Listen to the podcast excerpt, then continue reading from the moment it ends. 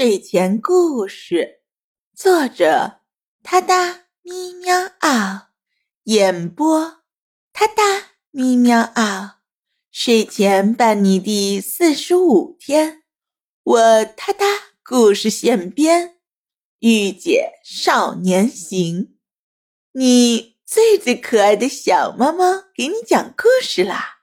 今天的故事发生在本宇宙。侍女座超本星系团，本星系团，银河系猎户座旋臂，太阳系第三环之外的平行宇宙里，是一个允许动物成精的地方。很久很久以前，在童话仙境的神秘山谷里。有一只可爱的金渐层妖妖和一只调皮捣蛋的小猴子圆圆成了最要好的朋友。这天，天空中飘落着粉色的桃花雨，万物春意盎然。妖妖的眼眸里闪烁着明媚的光点，它翩翩起舞，似一个婀娜多姿的花仙子。圆圆仰天大笑，尾巴摇摆成一道弧线，宛如一个刁蛮可爱的小精灵。两个小家伙看着对方，眼神里透着无尽的灵气。山谷里住了一千年，好无聊啊！瑶瑶和圆圆看着远处的山，那里阴沉灰暗。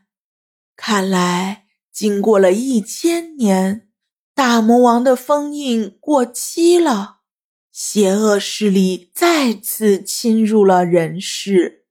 于是，两只小精灵决定一起融入人类社会，来一场行侠仗义的江湖冒险。说走就走，瑶瑶和圆圆开始化身人形。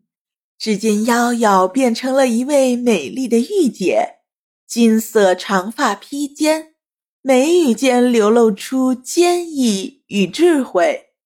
她穿着一袭亮丽的红衣，英姿飒爽，手握通体雪白的笛子，使人一见倾心。圆圆则化身为一位机智灵动的少年郎，他玉树冠发。身披一袭华丽的银色长袍，背后扣上一根用紫丝带系着玄色的宝剑。瑶瑶与圆圆踏上了行侠仗义的旅途，在这漫漫长路上，他们与邪恶势力展开了激烈的较量。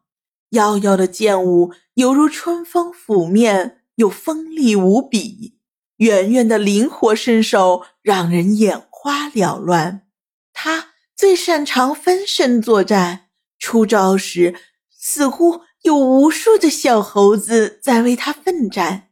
他们的战斗力堪称惊人，令人叹为观止。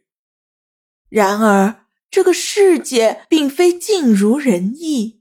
瑶瑶和圆圆历经了许多艰难险阻，遇到了形形色色的人。有伙伴，有战友，有同盟，也遭受过人间的欢喜、聚散、生死、无常、背叛乃至欺骗。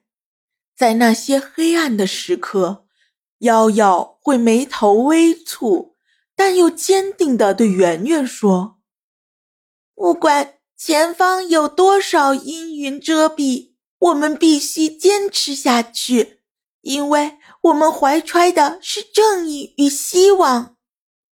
圆圆轻轻一跃，跳跃到瑶瑶身后，调皮的说道：“没错，就算全世界都背叛我们，我们也不会放弃。”他们目光相对，情感交织。好像是一对永远不会分离的灵魂伴侣。随着时间的流逝，瑶瑶和圆圆的英雄事迹渐渐传遍了人世，他们的名字成了希望与勇气的象征。人世间将他们奉为御姐女侠和少年英雄的传奇化身，他们的形象被铭刻在人们的心中，激励着每个正直、善良且真诚追逐梦想的人。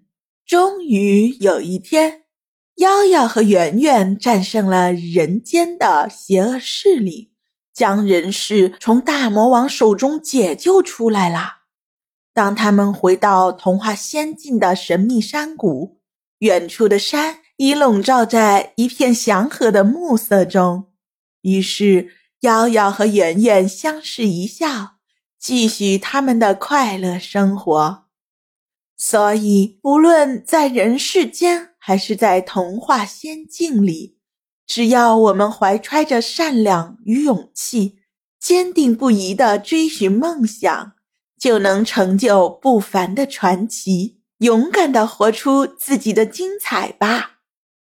哒哒咪喵啊，睡前伴你每一天。我哒哒故事现编，挑战。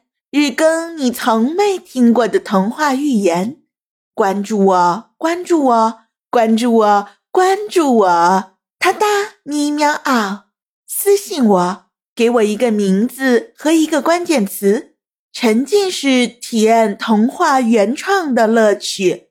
下一个故事的主人喵就是你！